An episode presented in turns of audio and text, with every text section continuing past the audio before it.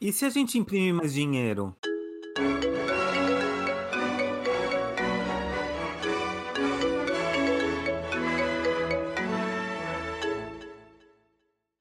Olá, pessoal. Quem estiver ouvindo agora o nosso oitavo episódio dos Caviares. Está rendendo, hein? Então, a gente está aqui hoje com os caviares que vocês já conhecem dos outros, espero que sim. Se não, volta lá escuta.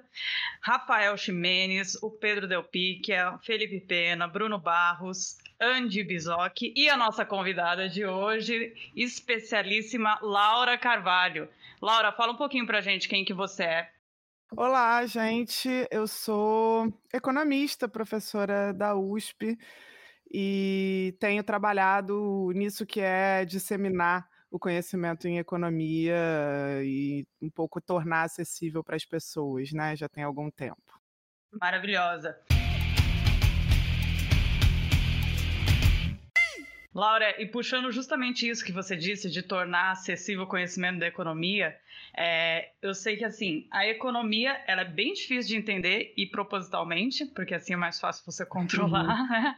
É, eu queria que você explicasse para a gente aqui como se a gente fosse uns Muppet Babies, qual é a situação econômica do Brasil agora, como se a gente fosse assim criancinhas da quinta série.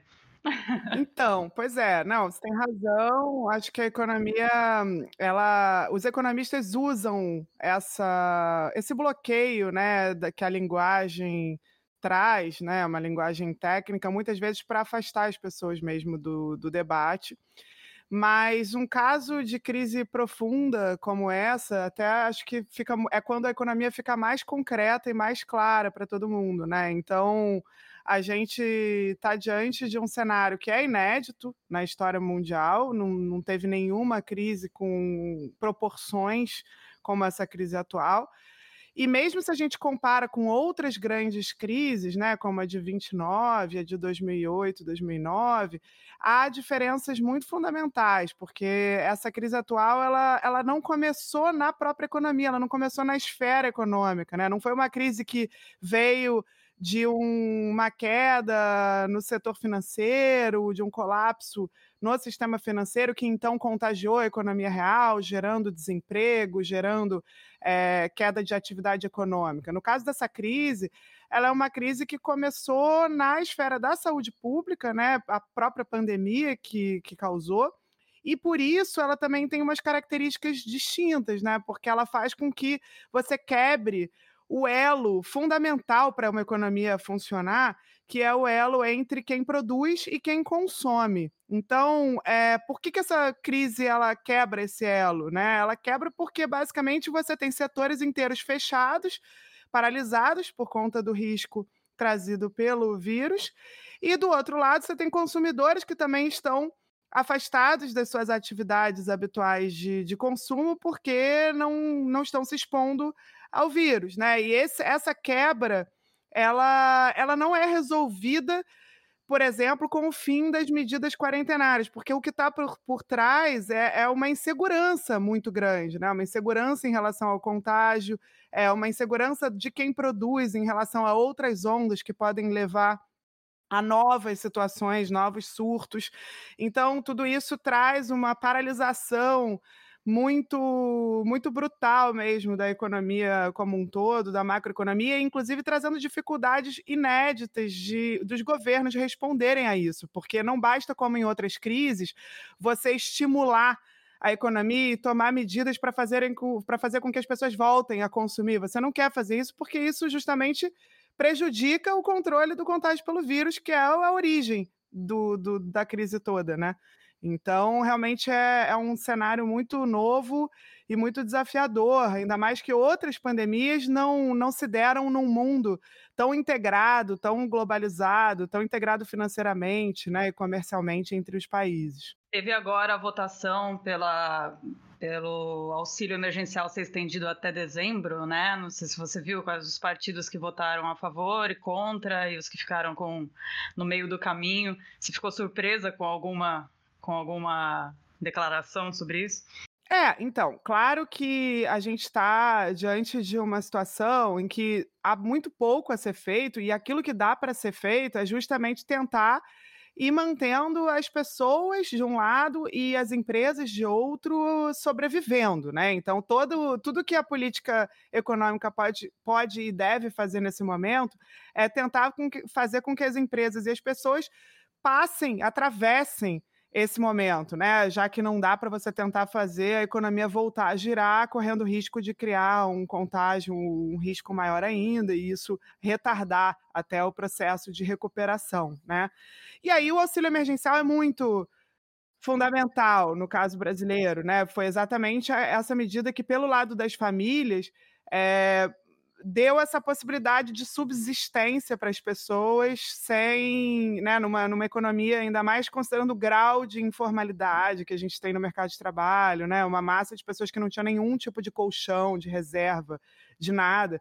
Então, o auxílio emergencial ele foi muito crucial e, aliás, os dados que começaram a sair para o auxílio são impressionantes. Assim, as pessoas mais pobres no Brasil, os 30% mais pobres, mais do que recuperaram a sua renda comparado com o ano passado, graças ao auxílio nesses três meses. Nem, nem, nem chegou a haver uma perda de renda para os mais pobres, né? o que é muito significativo. Agora, a gente sabe que não foi uma iniciativa do governo federal, desde o início foi uma medida que foi imposta pelo Congresso, graças a uma mobilização que envolveu muitos atores da sociedade civil.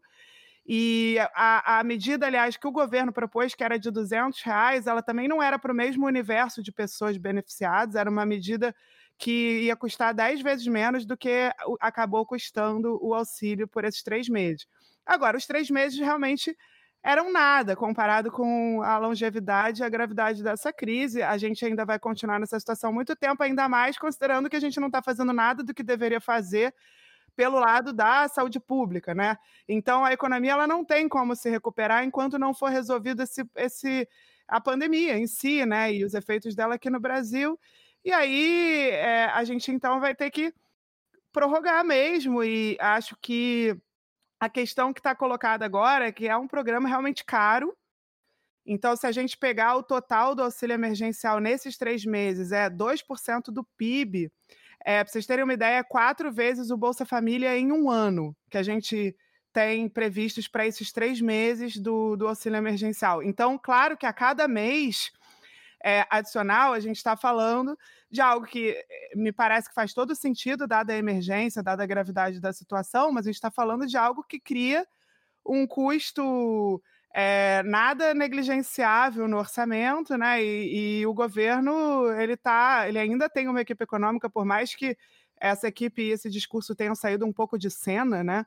nesse momento, mas ainda é uma equipe econômica que tinha uma intenção declarada de reduzir a dívida pública, etc. O que a gente está vendo agora, na verdade, é justo essa equipe entregando o maior déficit, ou seja, maior, a maior diferença entre o que o governo gasta e arrecada das últimas décadas esse ano, né? E assim deve ser, considerando o, a emergência e o que está acontecendo agora.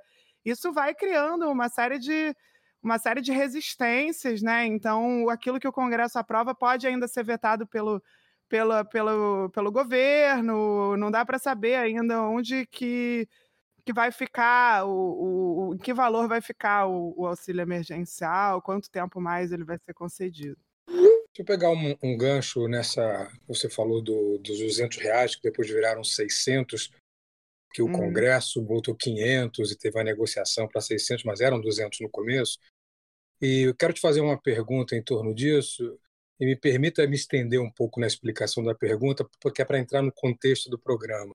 Uhum. Eu sempre venho falando aqui, e é uma piada interna já nossa, que todo programa eu falo da guerra semiótica.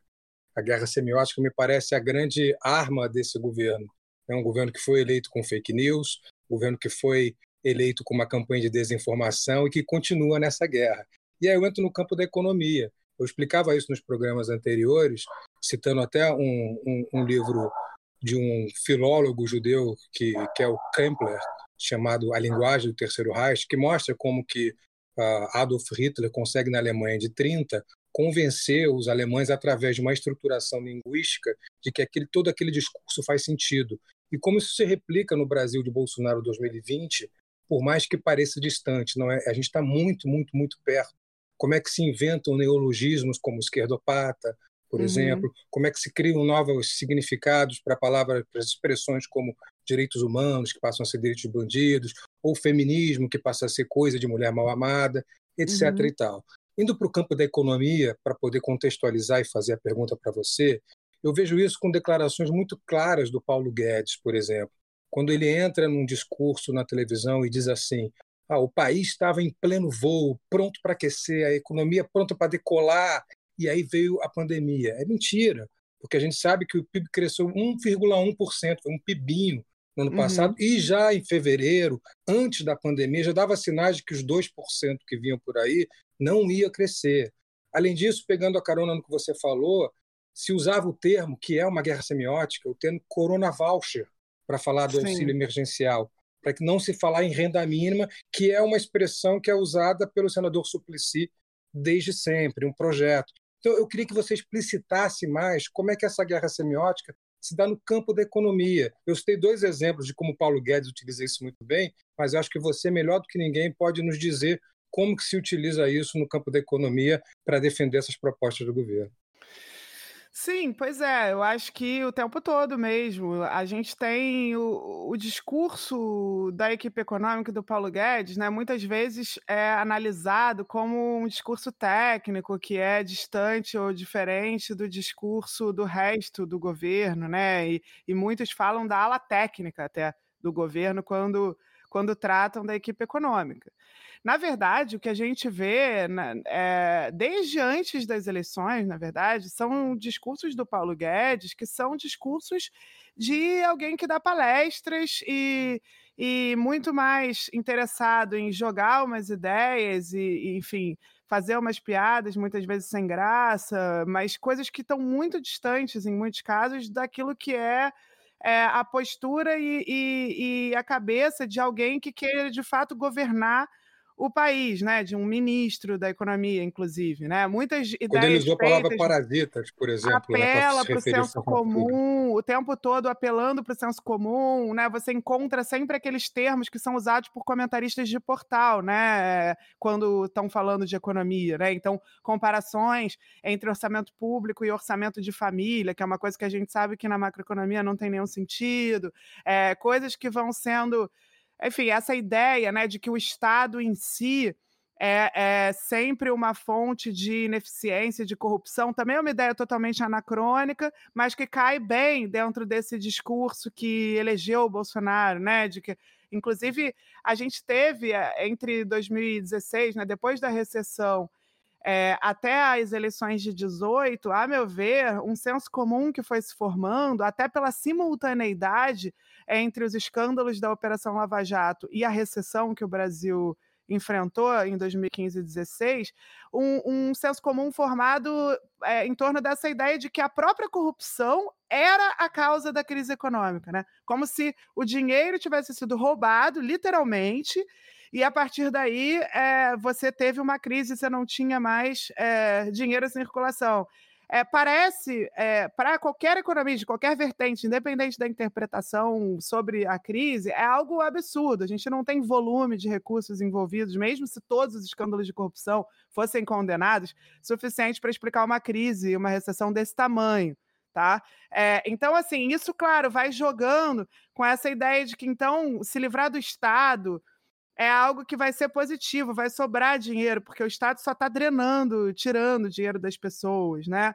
É, isso tem muitas coisas que vão sendo usadas, e a própria ideia do Corona Voucher que você traz, ela tem, ela embute um, um, um discurso que é muito frequente, inclusive em defensores de, de renda, de, de políticas como essa de transferências de renda, é, conservadores. Aliás, o próprio Milton Friedman, que é o pai intelectual da escola de Chicago, da qual vem o Paulo Guedes, né, e também dos Chicago Boys, que, que, que foram para o Chile, e aliás o Paulo Guedes está entre eles, né, é, ele já defendia uma política de, de transferência de renda para os mais pobres, só que essa política era defendida justamente como um substituto para outras funções do Estado. Então, assim, ah, dá o dinheiro na mão da pessoa, dá um voucher, justamente.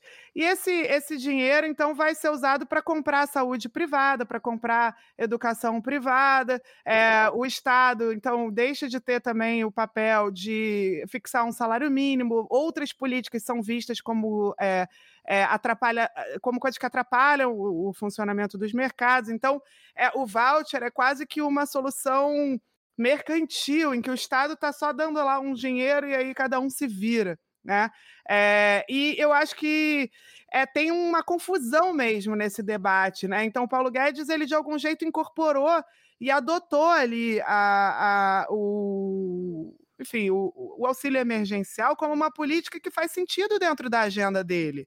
E, aliás, agora eu acho que esse é o debate, porque ele está tentando chamar isso de um programa novo, Renda Brasil, que seria mais generoso do que o Bolsa Família, com isso conquistar uma base eleitoral popular, né?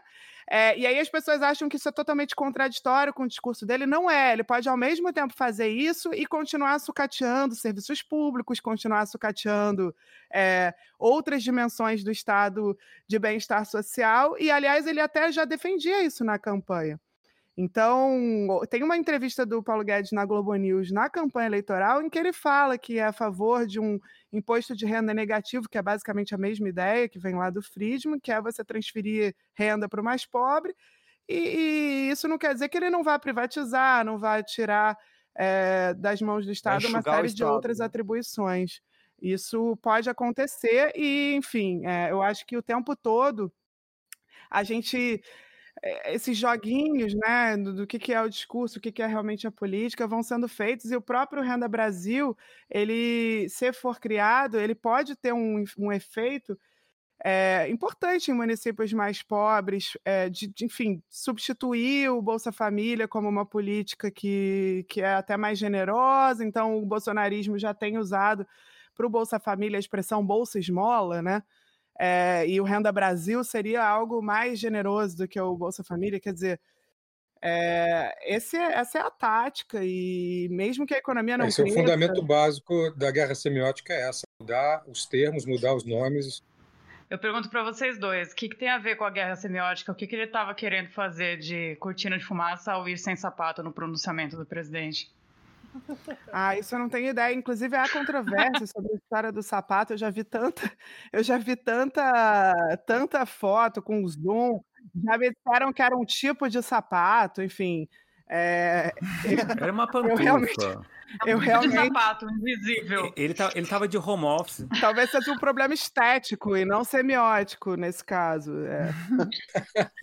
crise estética. A crise, crise é estética, gente. A, a crise é, estética. então, que também é uma dimensão. Ele né? tava em casa de pantufa e ele foi do mesmo jeito, sabe? Quando, assim, tipo, em casa só tô de pantufa. E aí só foi. Não, eu tinha uma tese de que ele quis ser o quarentener da, da, da reunião, entendeu? O único que tava de máscara, sem sapato, tipo, que, é. que nem a é. gente entra em casa, sabe? Eu tô em casa. É, cirola, né? É. é um, um, código secreto entre os economistas. Eu achava que a Laura ia saber dizer exatamente o, que significava aquilo. Você tá de sapato agora, Laura? Não, tô descalça, tô descalça, só fico descalça em casa.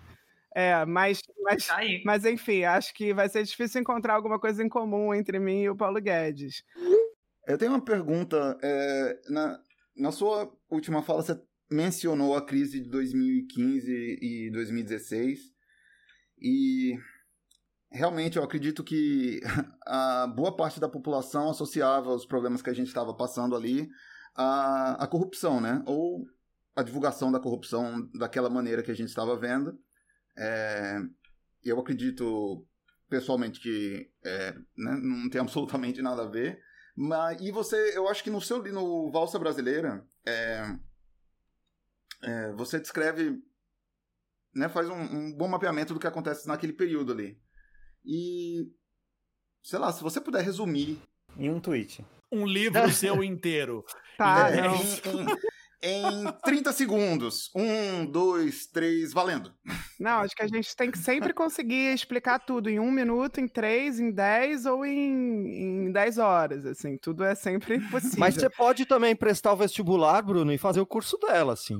Tipo, ela dá um curso na universidade. É só ir na USP, gente. É, assim, é, é, é uma crise desse tamanho é que agora a gente está vivendo uma crise mais profunda ainda, né? Mas ali era a segunda pior crise da história, uma crise desse tamanho, inclusive que não veio toda, que não é compartilhada por outros países nessa, nessa magnitude, né? Ela não tem uma causa única. Então, a primeira coisa é que a gente tem que afastar todas essas visões simplistas, né? Que atribuem a crise ou só a erros de política econômica ou só a a fatores externos ou a uma campanha malévola da mídia, por mais que a gente tenha tido muitos problemas na mídia, eu sou da visão de que as expectativas, a, a, o otimismo, o discurso, ele não tem capacidade de provocar uma crise econômica dessa profundidade, tá? Isso é algo que às vezes é até controverso no que eu defendo, e, mas, mas de verdade, eu acho que se fosse só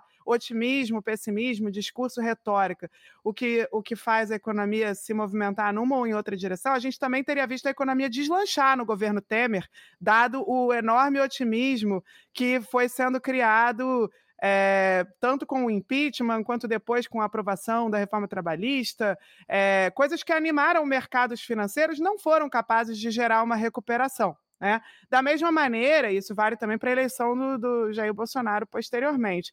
Da mesma maneira, é, o, o, desânimo, a, a, o boicote, etc., não são capazes de explicar uma recessão desse tamanho. Para isso, realmente, você precisa de fatores muito concretos.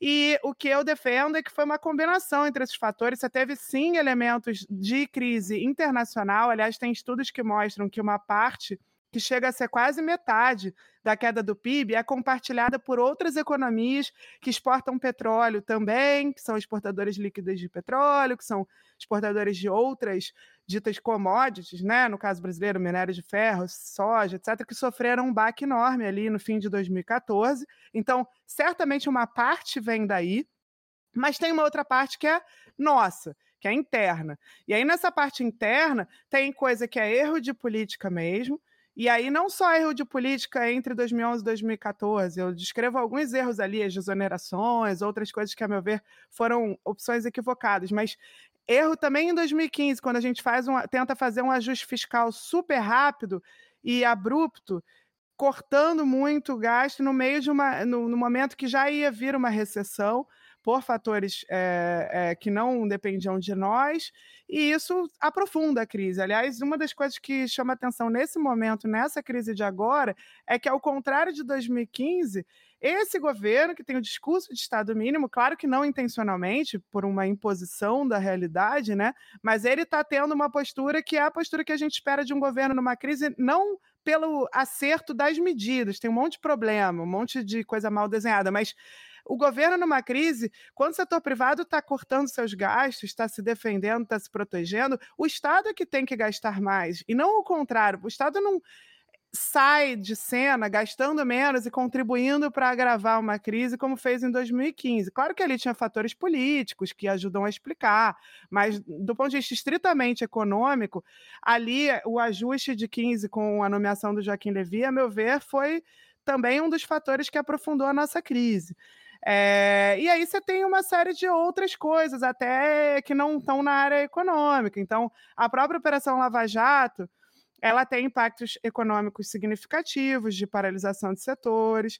É, a gente tem uma seca, tem outros choques que acontecem, tem uma seca com um aumento do custo de energia enorme, enfim, já parece história antiga, mas isso foi um tema importante na época. Então, enfim, é, é eu, eu costumo dizer que é que nem queda de avião você precisa que muitas coisas deem errado ao mesmo tempo para explicar um, uma crise tão profunda quanto a que a gente viveu em, em 2015.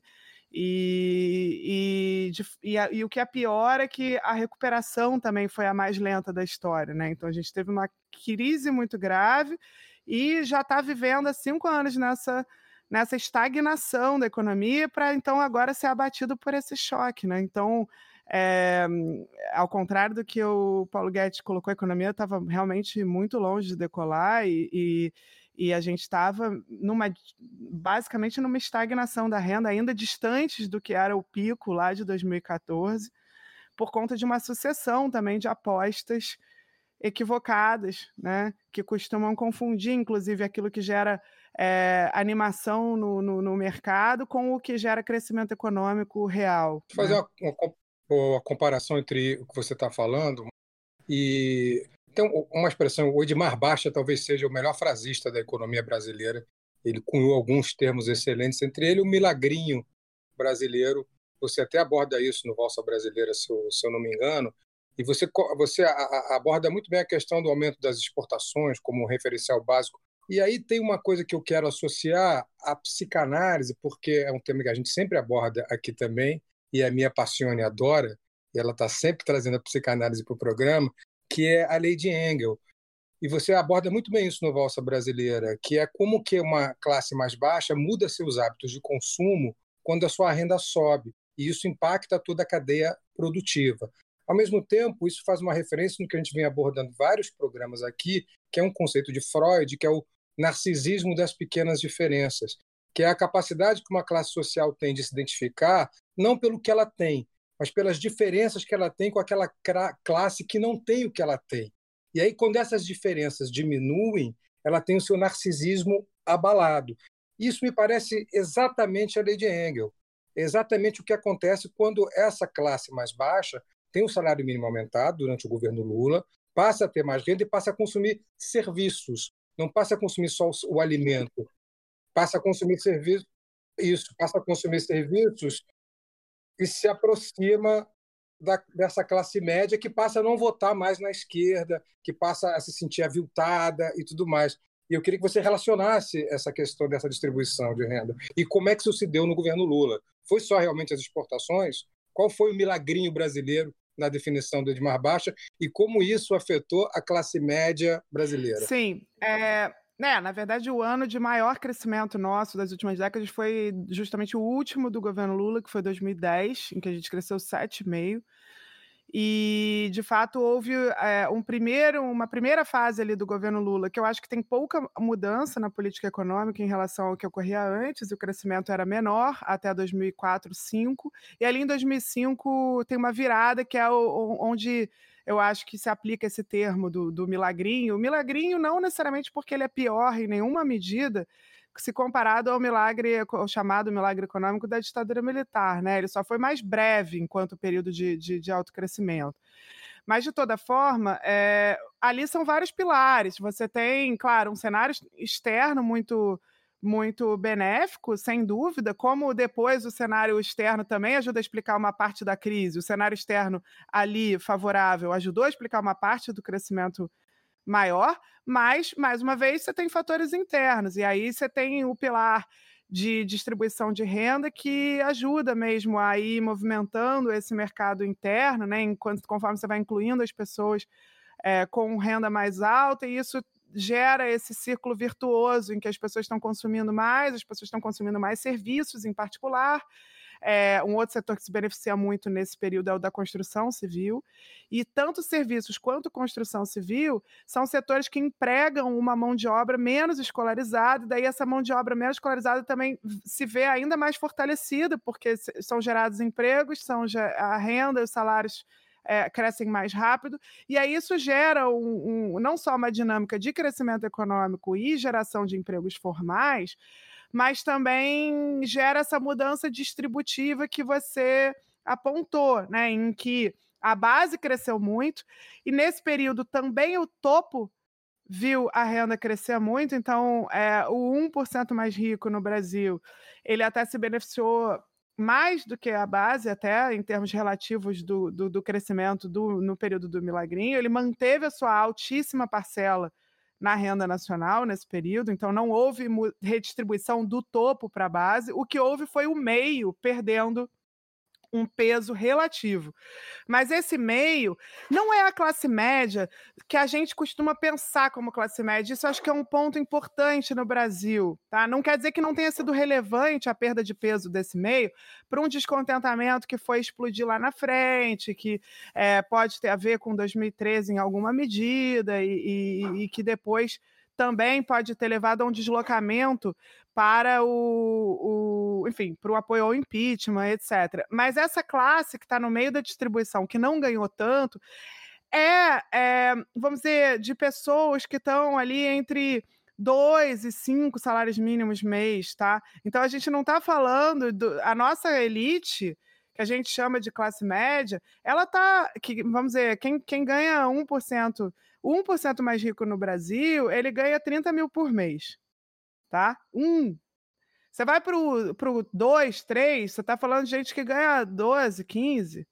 Então, assim, a concentração de renda no Brasil é tão alta que o que a gente está falando aqui do, do, da classe média, no sentido de o meio da distribuição de renda, são pessoas que a gente pode considerar pobres. É, só, só não são tão pobres quanto a base, que inclu, em, geral, inclusive, está concentrada desproporcionalmente nas regiões norte e nordeste, nem são compatíveis com, por exemplo, a renda de alguém de uma periferia de grande cidade do sudeste. Alguém de uma periferia de grande cidade do sudeste, que, que é a massa trabalhadora, que a gente considera é, pobre, né, que não tem dinheiro sobrando, está nesse meio da distribuição. Então é isso que eu acho que é que é, que é assim, que é inclusive curioso, né? Porque então isso não bate com o estereótipo de quem está batendo panela é, na, na janela, né? Não é exatamente isso. Então, quem não ganhou tanto com o processo de crescimento dos anos 2000 pode até ter ganho em termos absolutos quando a economia cresceu, mas não ganhou em termos relativos. É, na verdade, acaba indo depois, se deslocando depois, sim, em boa parte para apoiar o Bolsonaro nas eleições de 2018. Isso a gente vê claramente nas, nas pesquisas de opinião. Mas não é essa classe média, é, enfim, é, é inclusive um eleitorado que, que o PT foi perdendo, né? Foi perdendo aos poucos não, não é que simplesmente não apoiou, não é uma classe antipetista, né? No, no, naquele estereótipo, na caricatura. Não, é uma classe que são faixas de pessoas que não, não ganharam tanto mesmo, porque não estavam aí nessa base. Né, dos, dos mais pobres, dos que se beneficiaram tanto dos programas de transferência de renda quanto da política de salário mínimo. E, enfim, eu acho que é importante, sim, a gente, a gente olhar para isso, porque é, essas, esses conflitos né, distributivos, não, não, não sei se. Eu não chamaria de narcisismo necessariamente nesse caso, porque, é, enfim, é difícil, né? A gente está falando de pessoas que também não têm um, um, uma sobra de, de renda, né? Não há dúvida de que tem comportamentos de imitação e que essas pessoas talvez também estejam olhando para o topo e gostariam de ter ganho mais, gostariam de ter participado ainda mais do processo, gostariam de ter visto melhorar também serviços públicos, não só renda, e acho que em 2013 aparece isso lá no início, né? Um, um descontentamento até com o padrão dos serviços, né? Por que, que nós ganhamos, mas isso não chegou a ser uma vida mais confortável de fato? Acho que isso tem. Agora, eu não sei se, essa, se esse incômodo com os mais pobres é, terem ganho algo é, pode ser atribuído a essa faixa. Eu acho que pode ser mais atribuído à faixa que está lá no topo, que até ganhou bastante. É, isso que, enfim, é, traz para a gente mais desafios até para conseguir interpretar. eu tenho uma, uma pergunta que, na verdade, até é meio abstrata, mas vamos lá. a gente está vendo na área da saúde o, quase que uma uma, digamos, uma humildade, não sei se é a palavra certa, mas é uma humildade falando, galera, a gente nunca enfrentou coisa parecida, enfrentamos epidemias, tal, mas a gente está vendo coisas sem precedente, estão aprendendo cada vez mais sobre o que está acontecendo com o vírus e estão admitindo que, nossa, o que a gente previa não estava, tal. Como é que está na área da economia? Você acha que, eh, até do Brasil, mas também assim de fora, você vê um pé no chão dos economistas falando, putz, a gente não tem ideia do que está acontecendo, pera, vamos voltar não sei quantos passos necessários, ou tá rolando uma tentativa de, não, tenta isso daqui, isso sempre funcionou. Não. Qual não é a cloroquina é. da economia? Qual é a, qual, isso, obrigado, Pedro. Qual é a cloroquina da economia? De como não funcionou? Isso sempre funciona? Ai, meu Deus do céu, tá. Uh, uh, Exatamente. O uh, que, que eu faço? e se a gente não, imprimir é... mais dinheiro? Não, eu acho que tem, eu acho que tem várias, tem várias coisas que estão aparecendo que mostram que os economistas também estão é, perdidos e que, e que não necessariamente têm essa autocrítica que os epidemiologistas estão demonstrando nesse momento, por exemplo, né? Talvez quem trabalhe mais ainda com, com medicina, é, enfim, está tá bem mais claro. É, os economistas costumam errar previsões, né? E, e, e, eu nunca vi ninguém é, se retratar por errar a previsão, né? Sendo que todo ano a gente vê erros totalmente grosseiros. Então não, não se trata de da, dos profissionais com maior capacidade de. com maior humildade, muito pelo contrário, né? A gente vê uma arrogância no geral. E não é diferente agora. E uma das coisas que a gente. Não é que a previsão está errada. É que ninguém entendeu, na real. Né? Pois é, não. Uma vez eu lembro que teve uma manchete do Valor Econômico que era assim: economia se descola das expectativas. Algo do tipo que parecia que assim, não eram as expectativas que estavam equivocadas. A economia é que, é que errou, porque ela não, não foi em linha com, com o que estava previsto, sabe? Era um, era um negócio assim que acho que deixou muito claro qual é, é o quem problema. Quem faz a manchete é jornalista, não é economista, né? Pois é, mas os jornalistas que costumam falar muito com economista e com gente do mercado, né? Que, aliás, é, é, um problemão, porque um dos problemas na parte do jornalismo econômico é que as fontes elas são muito, é, muito pouco diversas. Quem lê o jornal de economia já é uma parte pequena dos leitores de jornal, e então aquilo é escrito para um determinado público né, que já é muito enviesado dentro da, da, sua visão sobre a economia, e com isso é, eu acho que é a parte mais ideológica do jornal, mais até do que a política. É, é um negócio em que você não vê mesmo, nem é, parece que só existe uma possibilidade. O, o, enfim, eu, eu, eu, acho realmente que é um, uma das coisas que prejudica muito o debate. Mas o que a gente está vendo agora nessa pandemia, é, a impressão que dá é que é um, uma, uma tendência dos economistas a interpretarem tudo o que está ocorrendo à luz daquilo que já se acreditava que deveria ser feito. Então, é, você vê de um lado, né, um monte de economistas dizendo: não, agora é a hora de tributar. É, os mais ricos, né? E de outro, ah, agora é a hora então de cortar salários dos funcionários públicos que claramente estão prejudicando é, enfim, estão tirando o orçamento para outras áreas. Então, cada um está usando essa crise para defender aquilo que já acredita que, que deve ser, né? Mas o fato é que a crise ela impôs desafios diferentes. Ela impôs é, é, uma situação inicial que não permitia um determinado tipo de medida que foi muito usado em crises anteriores. Então, aquilo que eu falei no início, né? Você não tem como estimular a demanda das pessoas se as pessoas precisam ficar em casa. Então, isso já muda a maneira de, de, de enxergar. É, você precisa de medidas como essa da renda básica, que não eram, é, vamos dizer, consensuais entre economistas, estavam muito longe disso. Né? Você precisa destinar recursos para a saúde, você precisa pensar, então, é, mesmo tributar, né, taxar mais as pessoas, é algo que você pode até pensar para depois, mas nesse momento, no meio da crise, você não vai aumentar imposto em cima de ninguém. Né? Então, assim, existe um, um conjunto de, de percepções que me parecem que são necessárias agora e que não estão sendo feitas. Por outro lado, é uma coisa que eu acho que foi bem-vinda é, no debate econômico é que há enorme consenso entre economistas do mundo inteiro de que essa crise ela não será resolvida é, enquanto a pandemia não for resolvida. Isso é um fato. Assim, economistas que podem discordar em que estratégia para recuperação, se vai ter o ajuste fiscal depois, se não vai, quando que vai ter, qual a alocação de recursos, de onde vai tirar recursos, ok. Agora, você não vê economistas dizendo que a crise econômica é causada pelas medidas quarentenárias, você não vê economistas dizendo que vai ter recuperação, é, mesmo se o vírus não for controlado, que basta abrir as economias e o comércio a qualquer momento, que a economia volta a deslanchar, economistas reclamando das medidas que foram tomadas, isso a gente não está vendo.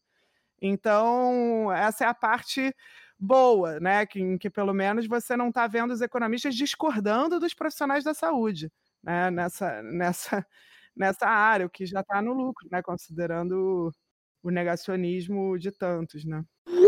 Pegando esse gancho, eu tô, eu tô pens... Fiquei, tenho pensado um pouco sobre isso. Qual que é a chance, mesmo sendo esse governo que a gente tem. E eu sei que você falou um pouquinho já disso, mas qual a chance que você, que você vê do governo entender que esse discurso deles serem um governo que promove a, a não presença do Estado, deles mudarem pelo menos um pouquinho, né? Nesse restinho aí de, de mandato, segundo pena, o mandato acaba logo, mas é, nesse restinho de mandato, qual a chance? Minha previsão do... é que acaba em novembro, dezembro. É, do governo Nossa. Bolsonaro é, é, propor uma mudança de paradigma para eles, assim, de falar, não, legal, vamos fazer um governo mais presente mesmo. Não enxugando, não dando uma verba, mas enxugando o Estado e não, não, não pondo grana é, é, em lugar nenhum. A minha ideia é mesmo fazer uma coisa do que a gente entende que é melhor, e é aumentar Uhum. a presença do Estado, mas também aumentar a distribuição de renda. E junto com essa pergunta, acho que na resposta você po- pode colocar até junto, porque acho que Sim. tem a ver sobre a Então, nova CPMF. Sim. Eu até vou, vou aproveitar e fazer um jabazinho, porque eu lancei um livro agora no meio da pandemia que trata, que chama Curto-Circuito, o vírus e a volta do Estado, em que uma das perguntas que o livro tenta, que norteia o livro, é justamente essa. Será que a gente viu agora uma reação que rompeu com a agenda econômica anterior? Eh, por uma imposição da realidade, por medidas que muitas vezes foram impostas pelo Congresso, ao governo, etc. Mas houve uma ruptura. Né? Uma agenda que era exclusivamente centrada em cortar despesas foi eh, mudou já, né? eh, com a aprovação do auxílio emergencial e de várias outras medidas para enfrentamento da crise. Eh, e aí a pergunta é: será que isso será representará uma mudança, uma guinada, né, do- da política econômica daqui para frente ou não? Ou de repente até o contrário, a gente vai ter essa dívida pública maior servindo de oportunidade para é, uma resposta ainda mais drástica, com cortes de despesas e de gastos e sucateamento de serviços ainda maior no, no- a partir do ano que vem, quando essas regras que foram relaxadas esse ano, né, de orçamento que o governo tem que cumprir, voltarem a, a vigorar. É, eu acho que o próprio governo tem um conflito nesse sentido. Então, a gente viu isso lá naquele vídeo da reunião ministerial, em que a gente viu o general Braga Neto, que é ministro da Casa Civil, debatendo com o, o ministro Paulo Guedes essa- esses caminhos, né? Então teve até um anúncio de um plano, que não era exatamente um, chega a ser um plano, mas o, o Braga Neto chegou a anunciar algo que chama Pro Brasil, que seria um plano de investimentos públicos, é, nada muito substancial, era seriam 30 bi para até 2022, o que nem é tanto, considerando que a gente perdeu muito mais, foi cortado de investimento público muito mais que isso nesses últimos anos. Mas, de toda forma, eu acho que há um- um- uma ala do governo que teria até um- uma propensão a ter uma intervenção maior e tentar até entregar mais resultado concreto né, para a população para ganhar popularidade. E você tem a ala da própria equipe econômica que está é, investindo e dizendo, pelo menos, prometendo dobrar a aposta na agenda anterior, inclusive voltar de forma ainda mais acelerada com essa agenda a partir do ano que vem. A questão que se coloca é um pouco política, né? Por exemplo, será que o auxílio emergencial ele de fato funcionou para ganhar uma base de apoio para o governo Bolsonaro num contexto em que a elite, o topo da pirâmide, foi desembarcando do governo, né, por conta da gestão da, da crise na saúde, por conta da saída do, do, do ministro Sérgio Moro, enfim, você teve claramente um aumento da rejeição e uma queda de popularidade do governo no topo, onde ele tinha mais popularidade na eleição de 2018, e você teve, parece, né, e aí há muita controvérsia, porque o Datafolha mostra uma coisa, outras pesquisas mostram outra, mas parece que houve um aumento do apoio na base. Será que, ao ver esse aumento do apoio na base, o governo vai decidir por uma estratégia que man tente manter e fidelizar essa nova base popular de apoio? É, Para isso, não basta você ter um pequeno aumento, a meu ver, né? não basta você ter um pequeno, um, um pequeno aumento do programa Bolsa Família, como que parece estar sendo prometido, porque a gente vai estar diante de uma crise muito profunda. Então, o efeito total ainda pode ser de deterioração da situação da, das famílias mais pobres brasileiras no, nos próximos anos, né? É, Então, enfim, não dá para saber se vai funcionar, mas parece que o governo mudou já o discurso um pouco. Então, o discurso, ao ver né, essa nova base de apoio surgindo, a possibilidade de ter um, um, alguma popularidade no Nordeste, né, onde, onde não tinha, eu acho que já houve uma mudança no discurso. Está se tentando vender uma ideia de que é um governo que pode ajudar os mais pobres, que tem esse programa Renda Brasil, coisa que não aparecia tanto no discurso, né? Nem tinha uma preocupação com uhum. isso, nem era prioridade. Pelo contrário, o Paulo Guedes fazia um discurso totalmente elitista, né? É, sem problema nenhum, sem constrangimento, né? Sobre empregados domésticos indo a gente tem que lembrar que esse governo diz que descobriu que existem miseráveis no e Brasil, acho né? que Quer entendeu dizer, que talvez tenha uma possibilidade de, de conquistar essa base. E, e aliás, enfim, é, eu tenho conversado muito com, com cientistas políticos que analisaram o lulismo, né? Em que momento que o, o governo Lula passou a ganhar apoio é, na base da pirâmide? Não foi desde o início, né? Foi uma coisa que mudou em algum momento. E é, não é tão impossível embora seja muito diferente o contexto, eu acho que é mais difícil num contexto que não é de crescimento econômico, etc. Mas não é tão impossível a gente imaginar até uma política que seja ainda uma política é, de, de, que, não, que não é uma política progressista, vamos dizer, uma política econômica que ainda é de redução do tamanho do Estado na economia, mas que mantenha uma política social é, um pouco mais generosa do que o programa Bolsa Família e que, e que invista em tentar conquistar essa base. Isso é possível. E eu hum. acho que é aí que mora. Enfim, você tem riscos nas duas alternativas, né? Porque, de um lado, é, é terrível a gente imaginar um quadro no ano que vem de uma economia em frangalhos, de uma desigualdade maior e de um retorno a uma agenda muito é, agressiva de, de, de, cortes de gastos na saúde, na educação e outras áreas que pode prejudicar muito famílias mais vulneráveis. De outro, também parece que é um risco muito grande para a democracia a gente imaginar esse governo com um projeto autoritário com algum apelo popular, né? É, então, enfim, uhum. não não está claro. Acho que não está claro.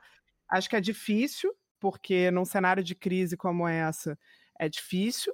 Agora, é, pode ser uma tentativa que eles, que eles vão fazer. Eu acho que não é totalmente impossível que eles é. investam nisso. É, eu acho que você resumiu... É uma guinada completa, né?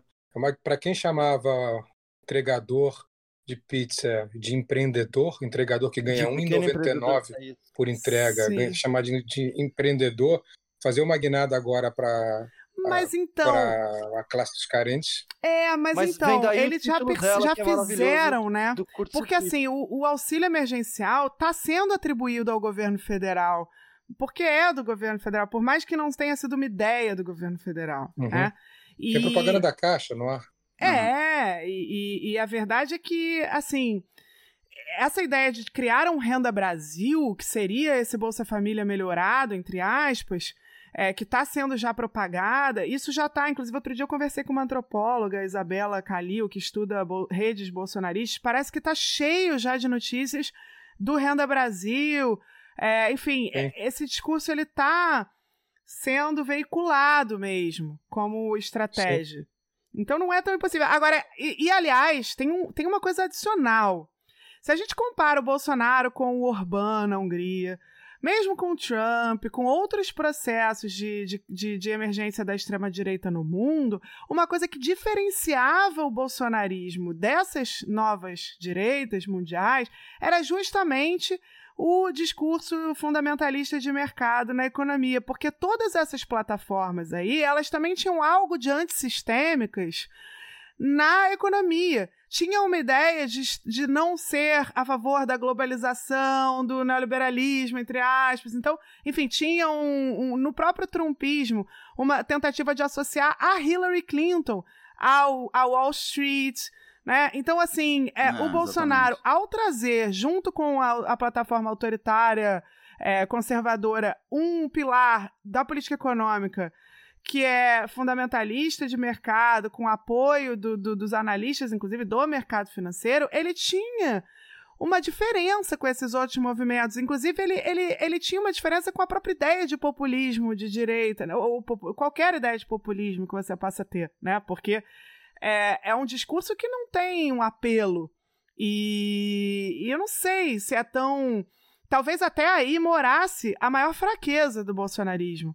É, essa incapacidade de entregar resultado concreto para a população, né? Então, se o bolsonarismo entender que ele pode ter um apelo popular ao fazer políticas que gerem ganhos materiais para um, num país como o Brasil, aí é que o bolsonarismo vai ficar mais perigoso. Os grupos de pesquisa aqui da UF, em parceria com a UFRJ, que pesquisam os grupos bolsonaristas nas redes de WhatsApp, já identificaram isso que você falou em três vertentes. Número um, a primeira coisa que se identifica nas mensagens desses grupos uh, de WhatsApp é que uh, o Renda Brasil vai ser o grande programa social que vai uh, melhorar a renda para uhum. todo mundo no país. Número dois é problema. É um problema que os pequenos empresários estão desembarcando do governo Bolsonaro, muito em função daquela frase do Paulo Guedes na reunião ministerial que você citou, Sim. quando ele diz que não tem que dar dinheiro para pequeno empresário. Ele fala isso com todas as letras na reunião de 20, 22 de abril. E três, que é uma coisa que a gente já mencionou, é que realmente a CPMF é a cloroquina da economia em termos de em tempos de Covid.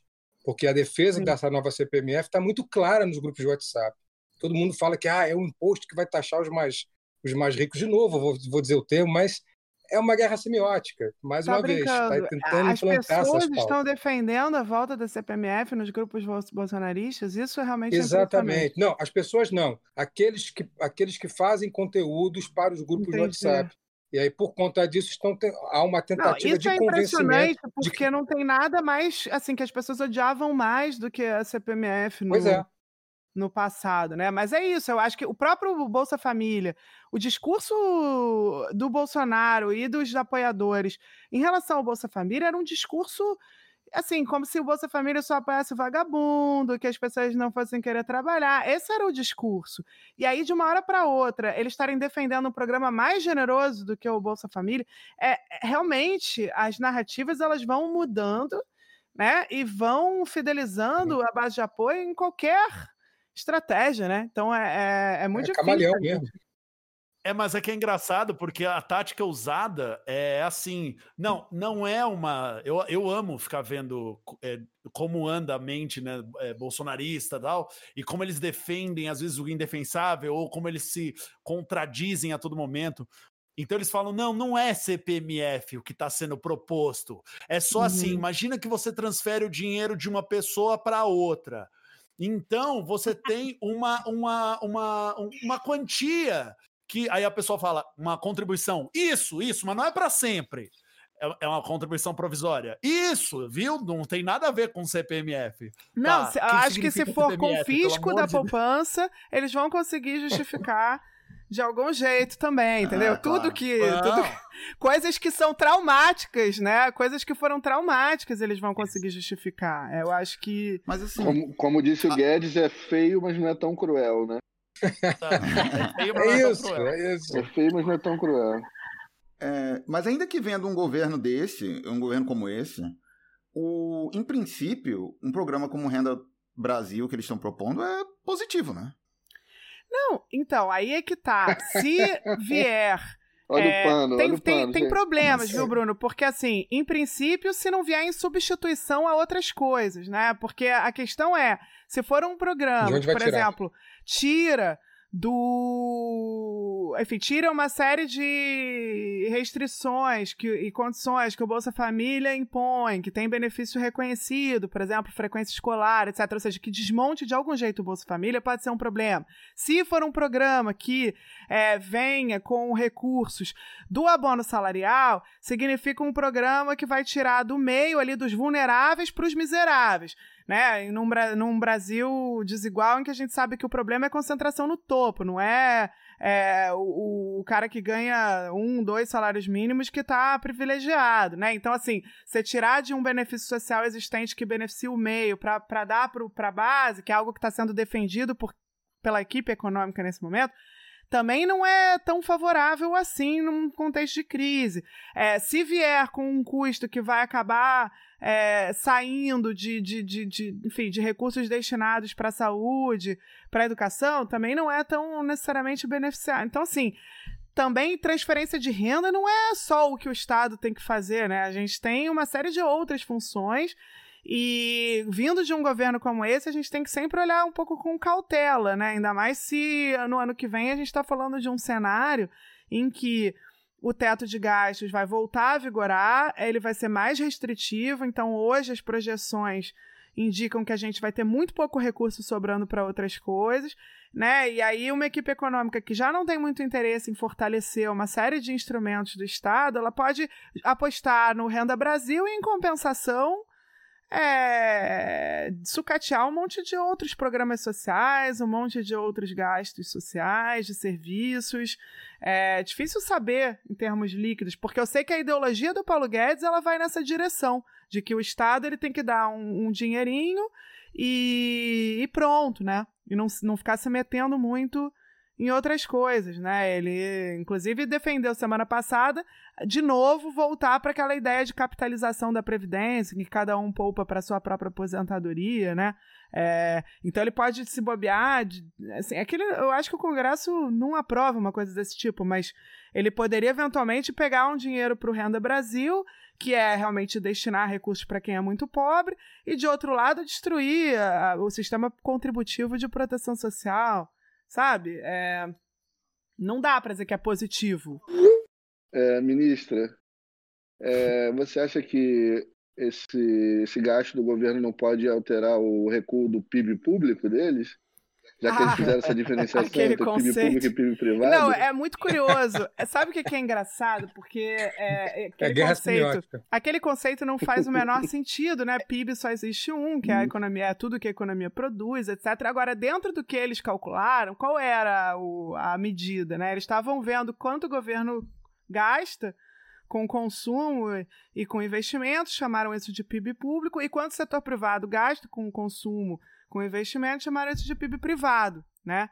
Só que, é, se a gente for olhar agora nessa pandemia, e aí eles comemoraram, né? Como se é, cair o PIB público, que na prática significa que o governo estava gastando menos com a prestação dos serviços, né? Com as coisas que a população utiliza, fosse uma coisa boa. É, e sendo que o PIB privado também, no, no jeito que eles chamaram, nem estava crescendo muito. Mas agora, né? A pandemia, ela inverteu totalmente a única coisa que está crescendo é o gasto público, né? E, e o gasto privado está contraindo, né? Todo mundo, empresas, famílias, todo mundo cortando seus gastos. Então, é, nesse momento, se eles tiverem que divulgar o PIB público e o PIB privado, vai ter acontecido o inverso daqueles, que daquilo que eles diziam que era bom, né? É, é, o, é o Estado gastando mais e as famílias gastando menos. E daí? Isso quer dizer que, é, enfim, é, é, é um erro? Não, o Estado está justamente compensando para aquilo que não está sendo gasto, né? Mas... Eu lembro, eu lembro na época surgiram tantos tweets bons e acho que um dois favoritos meus que eu gostei foram sobre gente. Daqui a pouco vai ter o, twi é, o PIB capitais e o PIB interior. E, é. e, eu, e, aí o outro vai ser o PIB humano e o PIB pets. Vamos falar. ah, o PIB humano tá mais ou menos, mas o PIB pets tá subindo. Então, ó, vamos, vamos ter pets em casa. Não, é, gatinho, é surreal. Não, e é surreal porque o próprio conceito de PIB, ele tem uma coisa que é, enfim, que é como é construído, que é tem que ser igual aquilo que a economia produz, aquilo que é renda das pessoas e aquilo que está sendo gasto, né? E aí você olha para o conceito que eles fizeram, não faz nenhum sentido, porque aquilo que é PIB público, o quanto o Estado está gastando no serviço de saúde, se ele está pagando um médico, isso é renda para alguém que é privada, que vai estar tá gastando, por sua vez, numa outra coisa privada. Então, na hora que você começa a separar, não é PIB, aí é qualquer outra coisa menos PIB, né? Enfim, é, é muito doido. Agora, volta e meia, não sei se faz parte da, da, da semiótica do Felipe. Não, é isso que eu ia dizer. Ainda não estou é, muito segura com esse conceito. A pena vai brilhar agora. É, eu ainda, ainda não estou tão segura com esse conceito, mas talvez Talvez seja. um monstro. É, talvez seja por aí. É... Ministra, ministra, olha, te... Acredite Não, gente, vamos em mim. parar, vamos é parar papo. com esse tipo de praga sendo rogada aqui. Até porque a palavra ministro e ministra, hoje em dia, não traz. Não sei se traz uma conotação boa, né? Traz, não, traz, não É tipo vai camiseta. Você ser, você ser chamado de ministro é tipo falar, olhar pra sua camiseta da CBF e falar, nossa, você era um símbolo tão legal. Exato. Ser chamado de ministro já começa a duvidar do seu currículo. É verdade, é. é, verdade. Na queda do Bolsonaro no eventual governo justo de esquerda, eu acho que nós temos aqui no programa a nossa ministra da Economia. Então vamos, vamos dar o crédito, né, gente? Gente, Falando, por favor. falando em ministra e ligando a Laura. Laura, você acha que o, que o Paulo Guedes leu seus livros? Bom, ele leu três vezes Keynes e não entendeu, né? Então, tudo é possível. Tudo é- Laura, eu queria puxar para encerrar uma, uma, uma pergunta, uma a parte lúdica aqui. Então, e se a gente tivesse votado no Aécio? Como será que a gente ia estar hoje? Não, é muito triste esse exercício, porque é claro que não, não foi muito bom ter ganho a eleição de 2014, se a gente é, entende que, primeiro, né, nem foi possível implementar as políticas que estavam sendo defendidas na campanha, então a agenda adotada acabou sendo a agenda da oposição. Então, do ponto de vista assim, da economia, né, a agenda que foi adotada em 2015 foi a agenda que, que, que fez parte da plataforma do Oasis. Então, é, talvez até tivesse, enfim, é, pelo menos não teria as pautas bombas né, que o Congresso fez para impedir a agenda, para obstruir a agenda. Né? Então, talvez a economia não tivesse sofrido tanto é, se, se, se tivesse ganho o Aécio. E o fato é que o que a gente viu depois, né, o impeachment, tudo isso, enfim, foi um trauma democrático enorme, mas também tem o lado que é, é enfim, eles, eles não aceitaram o resultado da eleição, né? Provocaram tudo isso. É... Então também é difícil você pensar que eles deviam ter ganho a eleição, né? Porque isso não significa que a democracia está mais saudável. É, na prática, né? É, você saber que só funciona quando o outro lado ganha, né? Quando não ganha, então vira o caos. É, que democracia é essa, né? Então a bola é minha, a gente joga com as minhas regras, né? Quer dizer. É. Pois é, aí é um, é um, tipo de raciocínio também que faz muito mal, né, para o que a gente entende que são as instituições democráticas. Você pensar, bom, é melhor para a democracia que ganhe sempre é, é, um lado, né? Senão a coisa começa a desandar. É, é, um pouco, é um pouco triste. Agora, eu acho que o momento é da gente tentar colocar um pouco desses traumas para trás porque a gravidade do, do quadro é, é, muito pior, né? Então, enfim, a gravidade é, da, das ameaças democráticas nesse momento são tais que eu até tenho me esforçado, vamos dizer assim, para deixar para trás o trauma do, do, do, de 2016, do impeachment. É, acho que o que a gente espera é que também o outro lado coloque para trás os seus traumas, né, os seus antipetismos, porque senão realmente a gente vai ficar nesse cenário muito tempo, né? É, isso tem a ver com a, a, a, uma pergunta que eu queria fazer, que também tem a ver com um episódio que a gente gravou, imaginando as coisas que, é, que vão ficar pós-quarentena. E eu queria saber, na, no mundo da economia, você acha que no mundo pós-quarentena, a visão de um Estado mais forte, um Estado, assim, essa compreensão de que o Estado tem que estar preparado para enfrentar epidemias como essa, que certamente essa não vai ser a última, né? Isso, isso acho que já está uhum. claro. É, você acha que vai ficar algum aprendizado nesse sentido? Pra, eu falo globalmente, não só, não só no Brasil, ou, ou você acha que depois da, da epidemia a gente esquece tudo e já era de novo? É, então, eu acho que a gente, na verdade, já tinha tido algum aprendizado em 2008, 2009, já tinha tido um pouco de mudança em relação ao que ocorria desde os anos 80, em termos do papel do Estado dos governos. Esse amadurecimento de 2008 para cá, que já são 12 anos, né, é, ele já fez com que a resposta dos países nesse quadro agora, que é claro que é diferente, mas que também exigiu uma atuação rápida, é, enfim, vários dos temas que apareceram pós 2008, inclusive no pensamento dos economistas, né? A centralidade da desigualdade, a importância é, enfim, dos bancos centrais, a participação do Estado de várias maneiras, isso tudo já tinha aparecido. Eu acho que esse amadurecimento foi importante para que a reação agora é, fosse mais rápida, mais enérgica, na magnitude correta em muitos casos. É, agora, se a gente lembra um pouco do que ocorreu um ou dois anos depois de 2008, né, ali a gente teve toda uma compreensão, acho que mudou bastante o pensamento, mudou a atuação da política econômica, mas quando a gente vê 2010, a gente estava vivendo uma crise enorme de austeridade na periferia europeia, com custos sociais altíssimos, um recrudescimento é, de uma tentativa, de, enfim, de, de, de é, de reduzir, o, enfim, até um recrudescimento da, do desmonte do, do, do, dos estados de bem-estar social europeus. No mundo inteiro, isso gerou um, vamos dizer, um backlash, né? uma nova rodada que acabou sendo custosa para os mais pobres em vários países. Por outro lado, a tendência eu acho que ela continua. Então, eu vejo assim uma tendência em que a pandemia trouxe ainda mais concretude para essa tendência, em que a sociedade passou também a enxergar, a valorizar o SUS, no caso do Brasil, a valorizar e entender a importância de uma rede de proteção social sólida, é, um debate sobre renda básica, um debate sobre justiça tributária, distributiva. Acho que isso ficou mais forte ainda do que em 2008. Em 2008 já foi, você, lembrando do que, que foi o movimento Occupy Wall Street, o que, que isso gerou né, é, no mundo em termos de, de, de, debate nos Estados Unidos sobre é, saúde pública, é, sobre Green New Deal, na, no caso ambiental, enfim, são coisas que já vinham ocorrendo e que eu acho que são fortalecidas e exacerbadas, aceleradas.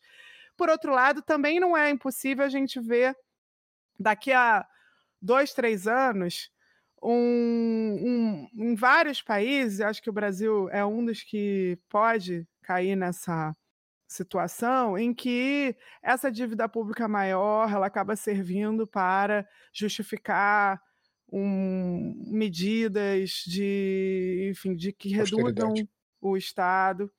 É, de novo, a gente pode ver uma situação em que a própria desigualdade mais alta que essa pandemia vai deixar faz com que o interesse de poucos se fortaleça ainda mais em relação ao interesse do conjunto da sociedade. Então, eu vejo a coisa um pouco assim, tem uma tendência e tem ciclos em torno dessa tendência, tem fases aí, a gente ainda pode ver muitas, muitos passos atrás antes de um, um caminho realmente para um mundo mais justo, mais sustentável, para uma transformação social relevante. Eu não sou tão otimista assim de achar que, bom, então agora a gente entendeu e daí de uma hora para outra vai, vai, vamos parir um mundo justo, um mundo novo. Olha a situação, a gente não está nem durante a pandemia conseguindo é, tomar as medidas necessárias para evitar uma desigualdade tremenda, é, uma morte né, diária de, de, de pessoas pobres, né, aos milhares, quer dizer, enfim, é, se na pandemia não estamos fazendo, esperar que de uma hora para outra vá nascer de forma abstrata esse mundo,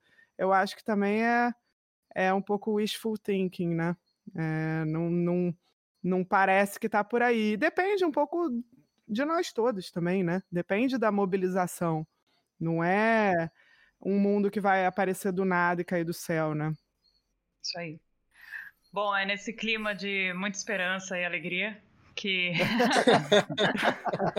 Ai, quando vocês quiserem otimismo, não me chamem, não, realmente. A gente já tem o Pena é... com a gente aqui toda semana também, ajudando a manter nosso otimismo.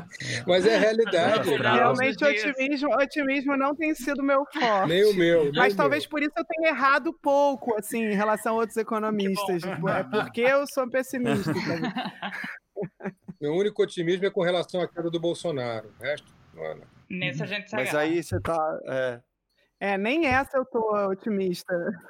Mas, ô, ô, Laura, só para te agradecer muito por você ter vindo, porque você corre todos os riscos do mundo, já que você é parasita, funcionária pública e inimiga Verdade. pública número um, que você está na balbúrdia da universidade.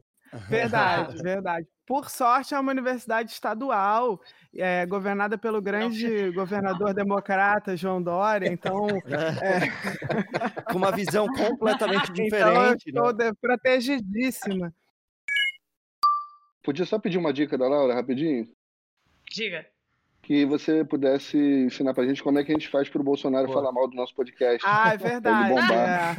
Porque depois que ele falou do teu Então, no meu Verdade. caso foi muito.